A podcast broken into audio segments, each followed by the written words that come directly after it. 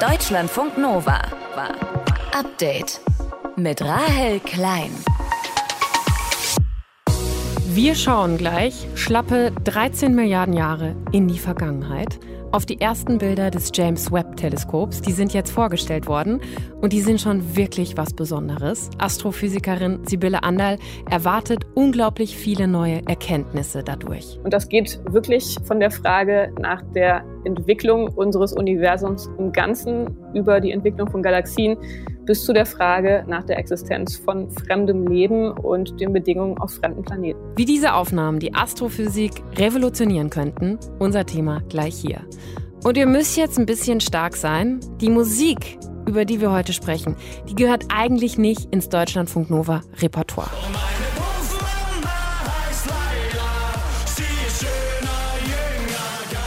Es geht um Laila in den deutschen Charts auf Platz 1 und wir könnten jetzt drüber reden, was das über den Musikgeschmack der Deutschen aussagt. Aber wir reden über was anderes. Es gibt nämlich Sexismuskritik an dem Lied und erste Spielverbote. Unser Thema gleich. Am Dienstag, dem 12. Juli. Und ich entschuldige mich jetzt schon dafür, wenn ihr für den Rest der Woche einen ganz furchtbaren Ohrwurm haben werdet. Deutschlandfunk Nova. Wenn man das so auf den ersten Blick sieht, ne? Also schwarzer Hintergrund mit leuchtenden Sternen, Monden, Planeten, dann könnte man denken, ah, könnte auch ein neues Poster mit Himmelspanorama sein, wie wir es uns im Möbelhaus kaufen können. Aber ganz so unspektakulär ist es dann doch nicht. It'll be a historic moment for science and technology, for astronomy and space exploration, for America and all of humanity. Ja, ein historischer Moment für die Wissenschaft, das hat US-Präsident Joe Biden gesagt. Es geht also um kein neues Poster, sondern um die ersten Bilder, die das James Webb-Teleskop im All gemacht hat. Die sind jetzt veröffentlicht worden und es zeigt unfassbar weit entfernte Sterne und Galaxien. Sibylle, würdest du dir das als Poster ins Zimmer hängen? Würde ich mir sofort als Poster ins Zimmer hängen. Wird es wahrscheinlich auch als Poster bald geben.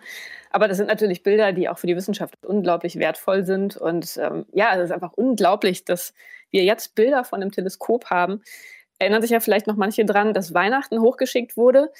6,5 Meter Spiegel wurde zusammengeklappt, besteht aus 18 Elementen, dann ein riesiger Sonnenschild, um das Teleskop zu schützen vor der Sonnenstrahlung, auch das zusammengefaltet. Und all das musste 1,5 Millionen Kilometer von der Erde entfernt auseinandergefaltet werden. Und dass das alles funktioniert und so tolle Bilder liefert, das ist einfach unglaublich. Sibylle, du bist ja Wissenschaftsjournalistin, aber eben auch Astrophysikerin. Wie hoch schlägt dein Astrophysikerin-Herz, wenn du sowas Historisches dann siehst?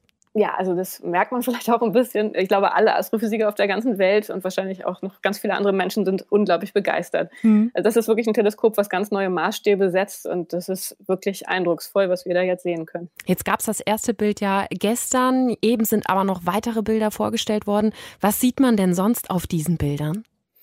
Ja, man sieht da alle großen Themen, die vom James Webb Space Telescope behandelt werden sollen. Also alle großen wissenschaftlichen Fragen, die eine Rolle spielen werden. Das erste Bild, das kam ja jetzt schon zur Sprache, das war der Blick ganz, ganz tief in den Kosmos.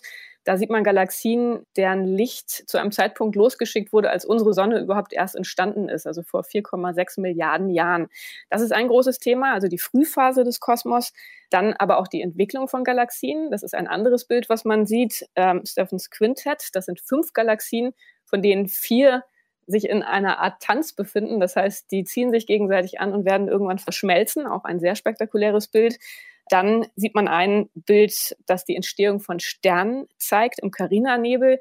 Auch ein Forschungsfeld, wo es noch ganz viele offene Fragen gibt, wie Sterne überhaupt entstehen, wie die Sterne mit dem umgebenden Gas und dem umgebenden Staub wechselwirken. Dann haben wir noch ein Bild von einem sterbenden Stern. Das ist auch äh, sehr schön. Der südliche Ringnebel, der also sozusagen kurz bevor er stirbt oder während er stirbt, ganz viel Gas in das umgebende Medium abstößt.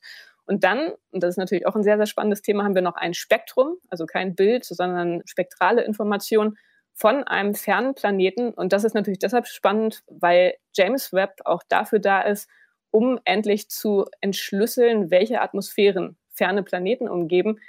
Vereinfacht gesagt, die Information, die wichtig ist, um sagen zu können, welche Bedingungen auf fernen Planeten herrschen und ob diese Bedingungen vielleicht auch die richtigen sind, um die Entstehung von Leben möglich zu machen. Jetzt hat man überall gehört, ne?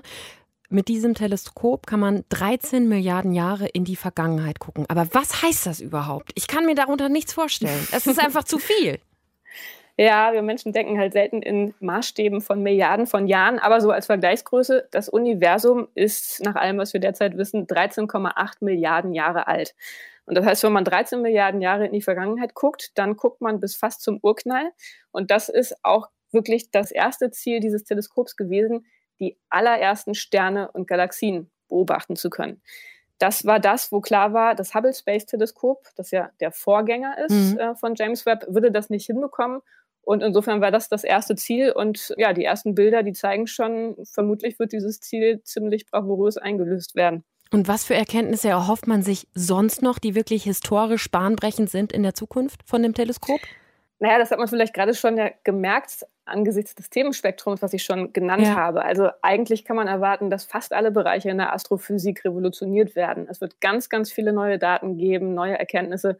Und das geht wirklich von der Frage nach der Entwicklung unseres Universums im Ganzen über die Entwicklung von Galaxien bis zu der Frage nach der Existenz von fremdem Leben und den Bedingungen auf fremden Planeten. Eigentlich sollte das Teleskop ja eine Milliarde Dollar kosten, hat dann am Ende 10 Milliarden gekostet, hat auch 14 Jahre länger als ursprünglich geplant gedauert, das Teleskop zu bauen und zu installieren. Was würdest du sagen, hat sich dieser ganze Ärger und das viele Geld gelohnt oder wird sich das lohnen aus deiner Sicht? Ja, also tatsächlich, das war ja ein ganz langer und schwieriger Prozess und alle haben sehr gelitten, aber wie das ja oft dann so ist, wenn hinten sozusagen was Tolles dabei rauskommt und man einfach dann so tolle Bilder hat und einfach alles auch glatt gegangen ist, dann äh, glaube ich, wird man jetzt heute niemanden finden, der sagen wird, es hat sich nicht gelohnt. Also ich glaube, alle freuen sich einfach nur und da ist jetzt ganz viel vergessen, worüber man sich vorher geärgert hat. Wir sind auf jeden Fall äh, gespannt. Sibylle Andal war das. Sie ist Astrophysikerin und Wissenschaftsjournalistin und sie hat uns erklärt, warum die ersten Aufnahmen des James Webb Teleskops so bahnbrechend sind. Ich danke dir, Sibylle. Deutschlandfunk Nova. Update. Die Uniklinik in Düsseldorf, das Klinikum Wolfenbüttel oder ein Energieversorger in Darmstadt. Das sind nur ein paar Beispiele von Zielen, die in den letzten zwei Jahren gehackt wurden. Manchmal wollen die Hacker dann Geld, aber es gibt natürlich auch Geheimdienste von anderen Ländern, die solche Angriffe starten. Russland tut das im Zuge des Angriffskrieges gegen die Ukraine auch verstärkt. Und weil auch Deutschland da sehr verwundbar ist, hat Bundesinnenministerin Nancy Faeser heute Pläne vorgestellt, wie die Cybersicherheit in Deutschland neu aufgestellt werden soll. Ann-Kathrin Horn aus den Deutschlandfunk Nova Nachrichten. Was schlägt sie denn genau vor? Ja, Innenministerin Faeser will, dass Cyberangriffe anders abgewehrt werden als bisher. Im Moment ist es so, dass da ganz viele Behörden zuständig sind, und zwar auf Bundesebene, aber auch auf Ebene der Bundesländer. Denn Gefahrenabwehr ist eigentlich Ländersache. Und die Polizei, die bei solchen Angriffen eingeschaltet wird, ist auch Sache der Länder. Dann wird aber bei solchen Fällen auch immer noch das Bundeskriminalamt eingeschaltet, der Verfassungsschutz, der Bundesnachrichtendienst. Die reden da alle mit und da sagt das Innenministerium, das ist zu kompliziert, vor allem, weil ja bei solchen Angriffen schnell gehandelt werden muss. Deswegen sollen die Prozesse anders sortiert werden und die Zuständigkeiten sollen geändert werden. Wie soll das dann genau aussehen? Faeser will, dass es eine Zentrale gibt, die quasi den Hut auf hat, und zwar das Bundesamt für Sicherheit in der Informationstechnik, das BSI. Das soll zusätzliche Kompetenzen bekommen, sagt sie. Es reicht nicht, dass das Bundesamt für Sicherheit in der Informationstechnik den Ländern Amtshilfe leistet, so wie gerade in den letzten Monaten sehr verstärkt. Bund und Länder müssen die Cybergefahren koordiniert entgegentreten und ihre Fähigkeiten permanent auch weiterentwickeln. Ja, allerdings bedeutet das, dass das BSI mehr Kompetenzen bekommen soll. Das bedeutet am Ende auch, dass der Bund dann für etwas zuständig sein soll, wofür derzeit noch die Bundesländer zuständig sind. Und deswegen müsste für diese Änderung, die Faeser vorschlägt, das Grundgesetz geändert werden. Und ist das realistisch, dass das auch passiert? Also aus dem Innenministerium heißt es, dass die Bundesländer die Pläne eigentlich gut finden und der Bundesrat, also die Länderkammer, dann dementsprechend wohl zustimmen würde. Im Bundestag bräuchte es für eine Grundgesetzänderung allerdings auch Stimmen der Opposition. Und das, was Faeser heute vorgestellt hat, muss auch noch in der Regierung und mit anderen Ministerien abgeklärt werden, zum Beispiel mit dem Digitalministerium und auch dem Finanzministerium, weil das Ganze nämlich ziemlich teuer werden würde. Das soll in den nächsten Jahren ungefähr 20 Milliarden Euro kosten. Ich würde jetzt erstmal sagen, wenn man das so hört, ne, das klingt doch erstmal sinnvoll, also in Sachen Hackerangriffe was zu verbessern, an den ganzen Abläufen und Kompetenzen, auch wie kompliziert die sind, wie du ja gesagt hast bisher, oder? Ja, also da muss auf vielen Ebenen was passieren. Also klarere Kompetenzen und auch insgesamt mehr Know-how ähm, über solche Hackerangriffe sind natürlich wichtig.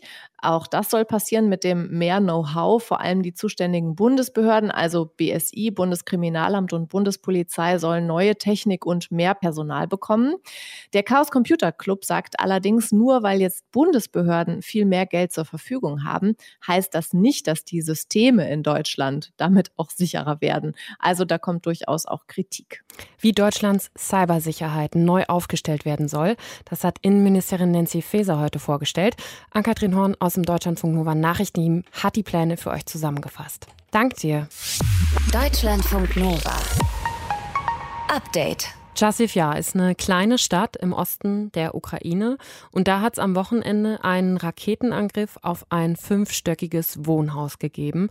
Mehr als 30 Menschen sind dabei gestorben und der ukrainische Präsident Volodymyr Zelensky hat schwere Vorwürfe gegen Russland erhoben. Das war ein das war ein Raketenangriff und jeder, der solche Raketenangriffe befiehlt, jeder, der sie auf unsere Städte, auf Wohnviertel ausübt, tötet bewusst. Nach solchen Angriffen können die Mörder nicht sagen, dass sie etwas nicht gewusst oder nicht verstanden hätten. Alle, die diesen Beschuss und andere Angriffe ausführen, alle, die unsere Städte aus der Raketenartillerie beschießen, werden gefunden. Wir sprechen jetzt mit Rebecca Barth. Sie ist unsere Reporterin und sie ist gerade im Osten der Ukraine unterwegs. Rebecca, du warst heute auch in Jassiv. Ja, was hast du da erlebt? Das ist vor allem eine unglaubliche Zerstörung. Dieses Wohnhaus, das getroffen werde, ist praktisch dem Erdboden gleichgemacht worden. Aber drumherum, es ist eben ein Wohnviertel drumherum. Die ganzen Häuser, Wohnhäuser ebenfalls fünfstöckig, sind auch nahezu komplett zerstört durch die Druckwelle. Dort leben immer noch Menschen, die haben mich durch ihre mittlerweile ja unbewohnbaren Wohnungen geführt. Überall liegen Scherben, es sind große Risse in den Wänden, die Fenster sind rausgeflogen und die Menschen dort wissen nicht, wie sie dort weiterleben sollen. Du hast heute auch Helferinnen und Helfer begleitet, die Menschen aus diesem zerstörten Wohnhaus bergen. Mittlerweile können die wahrscheinlich ja nur noch Tote bergen. Was haben dir die Helferinnen und Helfer erzählt? Diese Menschen sind seit drei Tagen mittlerweile im Einsatz. Ich habe dort mit Nikita gesprochen, ein 30-jähriger Feuerwehrmann, der solche Einsätze schon öfters erlebt hat, meinte aber, das geht ihm sehr nah. Seine Einheit war unter anderem die Truppe, die dann ein neunjähriges Kind dort unter den Trümmern tot ähm, leider geborgen hat. Und er meinte zu mir, man kann sich gar nicht auf solche Einsätze vorbereiten. Sie versuchen zu helfen, sie versuchen zu retten, aber laut dem aktuellen Stand konnten sie eben nur neun Menschen lebend und dann auch schwer verletzt aus diesen Trümmern holen. Er meinte, er weiß nicht, wie er mit diesen Eindrücken umgehen soll. Er versucht einfach zu arbeiten und nicht darüber nachzudenken. Mhm. Präsident Volodymyr Zelensky hat ja schwere Vorwürfe gegen Russland nach diesem Angriff erhoben. Schließen sich die Menschen vor Ort diesem Eindruck an oder wie sehr ist auch, wie groß ist die Wut da auch auf Russland? Die Menschen, die dort in diesem Gebiet leben, allgemein, die in den Frontgebieten leben, möchten Frieden haben und sie verstehen nicht, was um sie herum passiert, weil ihnen eben ja, ihre gesamte Existenz äh, genommen wird. Natürlich auf der einen Seite beschuldigen sie Russland. Einige Menschen vor Ort haben auch erzählt, dass in diesem Wohnhaus, das getroffen wurde, wohl auch einige Soldaten wohl gelebt haben, neben den Zivilisten, die dort umgekommen sind. Ähm, Natürlich sind die Menschen wütend, weil ich eben schon, wie, wie gesagt, die Druckwelle so groß war, dass äh, weit mehr als dieses eine Haus zerstört wurde. Das heißt, es sind weit mehr Menschen betroffen davon. Wie geht es generell den Menschen, die du triffst? Du bist ja weiterhin in der Ukraine unterwegs. Wie gehen die Menschen mit dieser aktuellen Kriegssituation um? Was hast du für einen Eindruck? Ich erlebe die Menschen als sehr ängstlich und auch wenn ihre Häuser noch nicht zerstört sind, haben sie schon vieles verloren. Die allermeisten Menschen haben die Region bereits verlassen. Aber es gibt eben immer noch Menschen, die hier sind und auch Menschen, die zurückkommen. Und das sind Menschen, die keine finanziellen Ressourcen mehr haben, die vielleicht im März ihre Region verlassen haben, geflohen sind aus Angst und jetzt aber zurückkehren müssen. Und diese Menschen haben ihren Job verloren. Sie sind jetzt auf humanitäre Hilfe unter, angewiesen. Sie können sich die einfachsten Lebensmittel nicht mehr leisten. In vielen Regionen gibt es kein fließend Wasser oder es gibt kein, kein Gas. Ähm, das wird im Winter ein Problem, weil man damit heizt. Dann müssen Dort, wo es noch fließend Wasser gibt, müssen dann die Wasserleitungen abgestellt werden, damit sie nicht platzen. Also es kommen sehr harte Wochen und Monate auf diese Menschen zu. Was fordern die Menschen noch an weiterer Unterstützung aus dem Westen? Es gibt diejenigen, das ist die absolute Mehrheit derzeit in der Ukraine, das muss man ganz klar sagen, die die ewige Forderung nach Waffen eben haben, die fest daran glauben, dass man Russland besiegen kann bzw. besiegen muss. Mhm. Hier in der Ukraine geht es um Leben und Tod. Die allermeisten Menschen sagen, wir haben keine andere Wahl, als uns zu verteidigen, als zu kämpfen.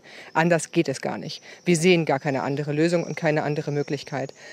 Und dann gibt es Menschen, das sind vor allem ältere Menschen hier in der Region, die einfach Frieden wollen. Und es ist ihnen egal, wie der erreicht wird, die das nicht verstehen, was passiert und auch nicht vielleicht verstehen wollen oder auch akzeptieren wollen, die ihr ganzes Leben 60, 70 Jahre in einem Haus, in einem Ort gelebt haben und da einfach weiterleben wollen und einfach wollen, dass der, auch der Westen sich dafür einsetzt, dass hier Frieden herrscht. Hm. Rebecca Barth war das. Sie ist im Moment für uns in der Ukraine unterwegs, berichtet dort und hat uns von dem russischen Raketenangriff in Chasiv berichtet, bei dem mehr als 30 Menschen getötet wurden. Danke, Rebecca, für die Infos und pass weiter gut auf dich auf auf deiner Reise. Deutschlandfunk Nova. Update. Wir haben schon viel drüber gesprochen in den letzten Wochen und Monaten. Wenn Russland tatsächlich die Gaslieferungen nach Deutschland komplett stoppen sollte, könnten wir im Winter ein ziemlich großes Problem bekommen. Aber auch unabhängig davon, schon jetzt steigen ja die Energiepreise massiv und niemand weiß, wie hoch es noch gehen wird. Und in so einer Situation unabhängig vom Energiemarkt zu sein und die Energie einfach selbst vor Ort zu produzieren, ja, ist auch ein Jackpot. Und wie Deutschlandfunk Nova Reporter Matthias von Lieben herausgefunden hat, gibt es auch schon ein paar Gemeinden, die sich um die eigene Energie kümmern. Ihr habt's vielleicht noch im Ohr.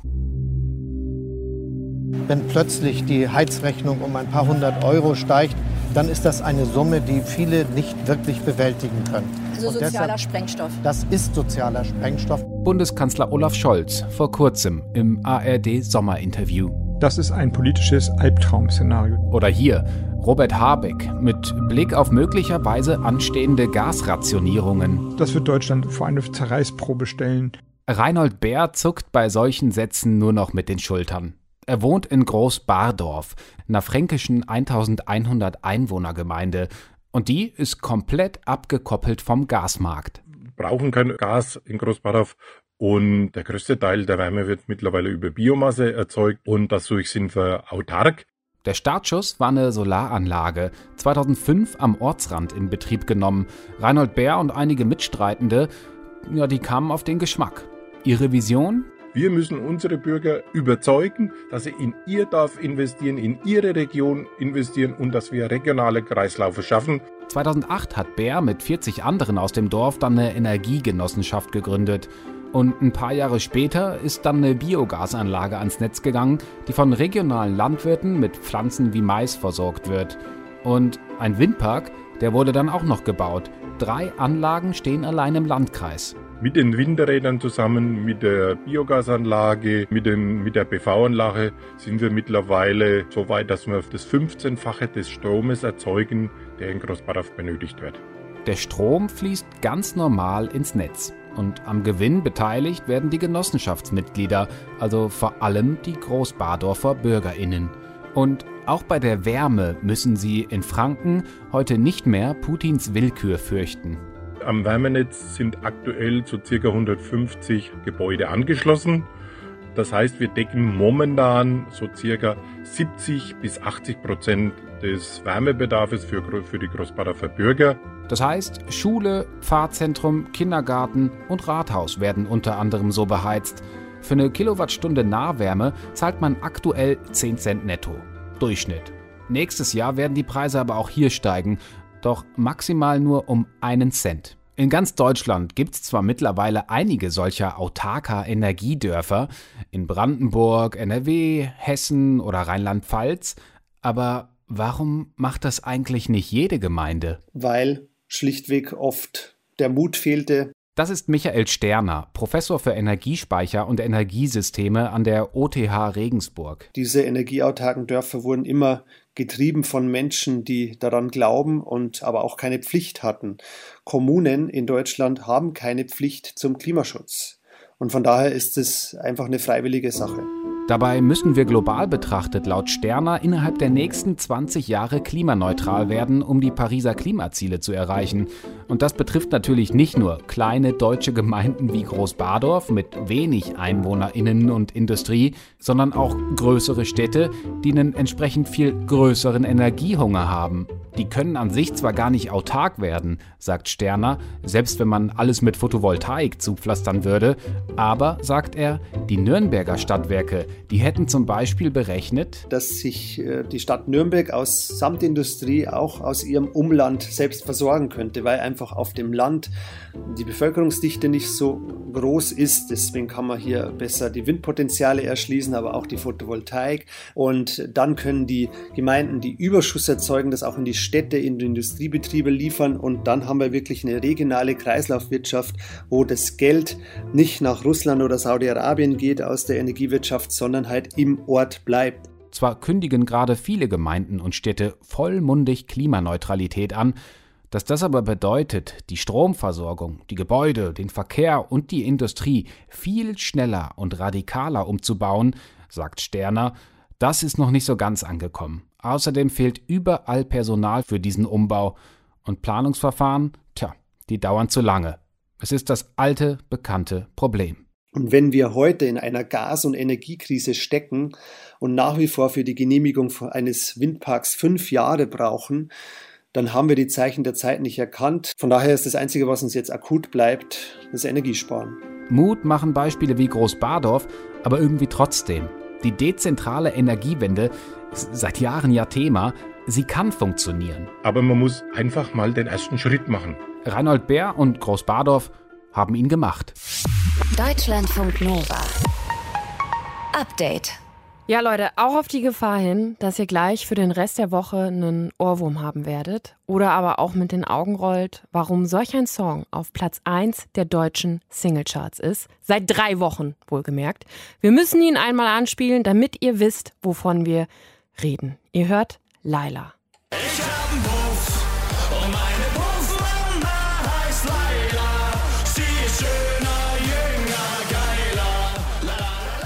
DJ Robin und Schürze, der Partyhit auf Malle und auch auf so ziemlich allen Sommerfesten dieses Jahr. Da wird das Ding rauf und runter gespielt. In Deutschlandfunk Nova nicht und auch nicht in Würzburg. Hintergründe dafür hat Verena von Keitz aus unserem Deutschlandfunk Nova Team. Verena, was ist da los in Würzburg? In Würzburg. Da ist gerade das zweiwöchige Kiliani-Volksfest mit vielen Bierzelten, mit Partys, mit Musik. Allerdings wird dort seit gestern Laila nicht mehr gespielt, weil es sexistisch sei. Das hat die Stadt Würzburg mit dem Veranstalter des Volksfests vereinbart. Und es gab ja schon in den vergangenen Wochen, seit das Lied überall so durch die Decke geht, Diskussionen darum, dass es ein sexistisches Frauenbild transportieren würde. Die Junge Union, die Jugendorganisation der CDU, die hat das doch auch mal bei einer Veranstaltung gespielt und da gab es doch auch ziemliche Diskussionen drüber, oder? Ja, ja, genau. Anfang Juni auf dem Landestag der Hessischen Jungen Union, da wurde das Lied gespielt, als alle zur Verabschiedung auf die Bühne gekommen sind. Und der Vorsitzende, der hat sogar dazu geklatscht, äh, kann man schön im Netz nachgucken. Andere haben so ein bisschen verschämt auf den Boden geblickt. Also das gab nach dieser äh, Geschichte schon ziemliches Bashing auf Twitter und Co., was die Junge Union denn so für ein Frauenbild hätte. Also auch wenn es auf Platz 1 der Charts ist, wir müssen vielleicht gerade noch mal klären für alle, die das Lied nicht kennen, worum es eigentlich geht. Also eigentlich ist das recht schnell erzählt. Ne? Ein Mann geht durch die Stadt, wird angesprochen von einem anderen Mann, der sagt, ah, er hat einen Puff mit einer besonders tollen Puff-Mama, das ist eben die Laila. Und Attribute werden beschrieben blond mit einer tollen Figur. Zusammengefasst mit der Bewertung, also im Songtext, schöner, jünger, geiler. Ja, Genau, der Begriff Luder kommt auch vor in dem Zusammenhang. Und das Video, das spielt mit Stereotypen über Prostitution. Im Video tanzt Laila lasziv um eine Stange rum, streckt das Bein in einer Netzstrumpfhose aus und zieht auch einem Mann einen zusammengerollten Geldschein mit den Lippen aus seinen Lippen. Wird übrigens von einem Mann dargestellt, die Laila mit blonder Perücke und schwarzem Minirock. Gut, das würde man jetzt in so einem Video von einem Ballermann-Hit auch nicht sofort erwarten. Nee, nicht unbedingt, aber das war offenbar eine bewusste Entscheidung. Das hat DJ Schürze in einem Interview gesagt. Zitat, weil wir nicht, gar nicht drauf aus sind, irgendwie Sexismus da reinzubringen. Jetzt kann man natürlich trotzdem die rein äußerliche Bewertung von Frauen als sexistisch kritisieren, wie sie so im Video zu sehen sind. Aber was nach meinem persönlichen Eindruck in dem Video eben nicht zu sehen ist und was auch der Text nicht vermittelt, das sind körperliche Übergriffe oder irgendwas, das in Richtung nicht einvernehmlich geht. Und wenn man jetzt mal auf viele Rap-Songs guckt oder aber auch auf das sogenannte Donau-Lied, äh, da ist das ja durchaus anders. Das war auch ziemlich viele Jahre ein ziemlicher Partykracher. Worum ging es nochmal in dem Donau-Lied? Darin wird die Vergewaltigung eines schlafenden Mädchens an der Donau beschrieben und aus dem Text lässt sich lesen, dass das Mädchen auch eine Person of Color ist. Also rassistisch ist das Lied auch noch und eine Kampagne von Studierenden gegen sexistische Lieder auf Volksfesten, die hat vor zwei Jahren auf dieses Problem aufmerksam gemacht, eine Diskussion ausgelöst und die Stadt Würzburg hat dann eben das Donaulied vor einem Jahr für Volksfeste auf den Index gesetzt. Und damals in dem Zusammenhang wurde dann auch festgelegt, dass grundsätzlich auf Volksfesten keine sexistischen und rassistischen rassistischen Lieder mehr gespielt werden sollen. Und deshalb ist Laila da jetzt auch nicht mehr zu hören? Ja, äh, ein Sprecher der Stadt Würzburg, der hat mir erzählt, dass der Anstoß eigentlich eine Anfrage der Lokalzeitung gestern war, die nämlich mhm. bei der Stadt nachfragte, warum Laila nicht auf dem Index sei, obwohl es doch diesen Beschluss vom letzten Jahr gebe. Und da hat man mal kurz drüber nachgedacht und jetzt wurde dann von der Stadt verfügt, dass eben dieses Lied auf den Index kommt. Er hatte mir gesagt, auch weil Volksfeste etwas anderes seien als zum Beispiel eine Ballermann-Party. Und dieses Verbot finden jetzt aber wahrscheinlich nicht alle gut, oder? Nein, also das Publikum ist offenbar wirklich völlig verrückt nach dem Lied. Das sieht man auch zum Beispiel in einem Video von Radio Gong auf Instagram. Da hat eine Band gestern im Bierzelt gerade angekündigt, dass sie das Lied nicht mehr spielen darf. Hören wir mal rein. Ja, man weiß, was das oh Begehr ist des, des Publikums.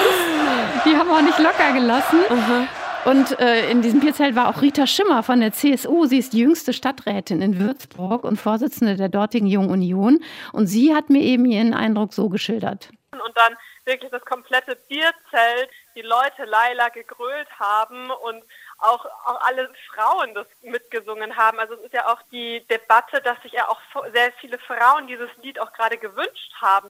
Und Rita Schimmer kritisiert, dass nicht nachzuvollziehen sei, anhand welcher Kriterien die Stadt das Lied als sexistisch eingestuft habe.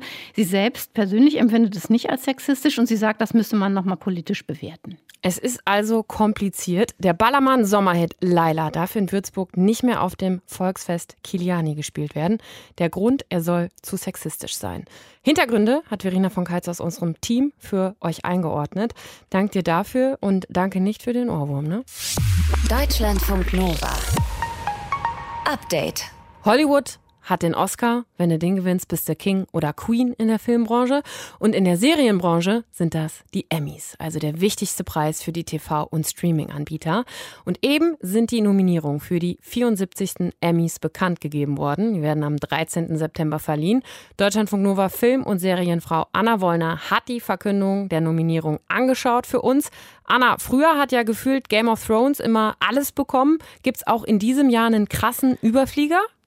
Also so richtig krass nicht. Äh, so ein bisschen das Gießkannenprinzip, was sie hier angewendet haben. Es ist für jeden was dabei, für jede Serie der letzten Jahre und für, auch für jeden Streaming-Anbieter. Die Konkurrenz, die ist natürlich groß zwischen Netflix, Disney Plus, Apple TV Plus, Amazon, Hulu, HBO und natürlich, das dürfen wir nicht vergessen, nach dem ganz klassischen Fernsehen. So auf den ersten Blick sieht es so aus, als hätten HBO mit Hulu zusammen in diesem Jahr die Nase vorn, Netflix so ein bisschen abgeschlagen dahinter. Aber so den richtig krassen, strahlenden Gewinner gibt es nicht. Klassisches Fernsehen gibt es auch noch vergisst man manchmal, ne? Naja. Ja. Drösel doch mal auf. Also es gibt ja den Bereich Comedy und Drama. Lass uns lustig anfangen. Welche Serie muss man da auf der Watchlist haben, damit wir bei den Emmys mitreden können? Ein bisschen hatte ich ein Déjà-vu, denn Marvelous Mrs. Maisel mit Rachel Brosnahan, eine Serie der Gilmore Girls Erfinderin über eine jüdische Stand-Up-Comedian in den späten 1950ern und frühen 60er Jahren in New York ist nominiert worden, gleich mehrfach. Die sind mittlerweile in der vierten Staffel, läuft bei uns bei Amazon Prime. Al Fanning und Nicholas Holt, die waren glaube ich auch schon mal nominiert für The Great, äh, eine Serie über Katharina die Große. Allein dafür lohnt sich ein Stars Play Probeabo. Mhm. Zwei Nominierungen gab es bei den Schauspielern für Only Murders in the Building Da ist die zweite Staffel gerade auf Disney Plus gestartet und Jason Sudeikis als Ted Lasso. Eine famose Serie über einen Footballtrainer, der nach England kommt, um eine angeschlagene Fußballmannschaft zu trainieren und vor allem kulturell aneckt. Wer die noch nicht gesehen hat, der ist eh selbst schuld, läuft bei uns bei Apple Plus. Und äh, da wären wir beim klassischen Fernsehen, die ABC Mockumentary Sitcom Abbott Elementary über Lehrer an der schlimmsten Schule der Stadt in Philadelphia.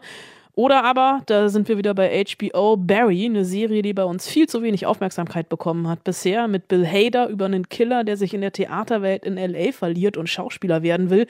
Da fand ich die erste Staffel großartig. Wechseln wir von der Comedy ins ernste Fach, Dramaserien. Wer hat da Chancen auf einen Emmy?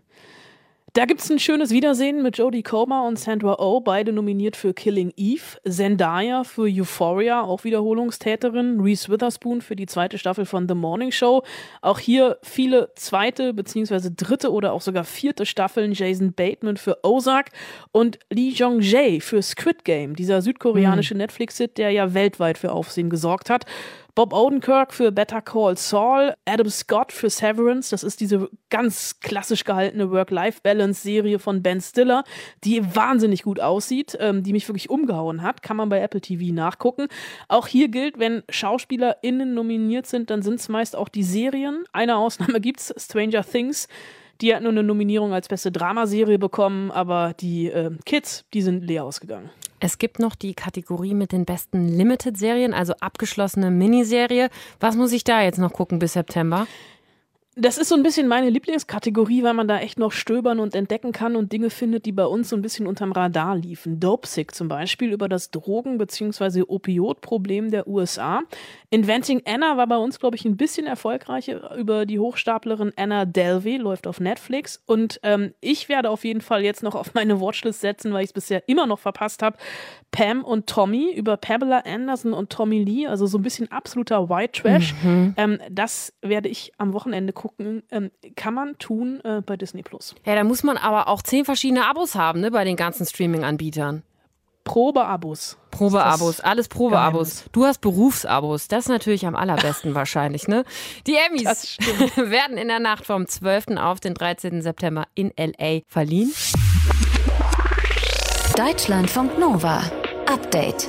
Immer Montag bis Freitag auf deutschlandfunknova.de und überall, wo es Podcasts gibt.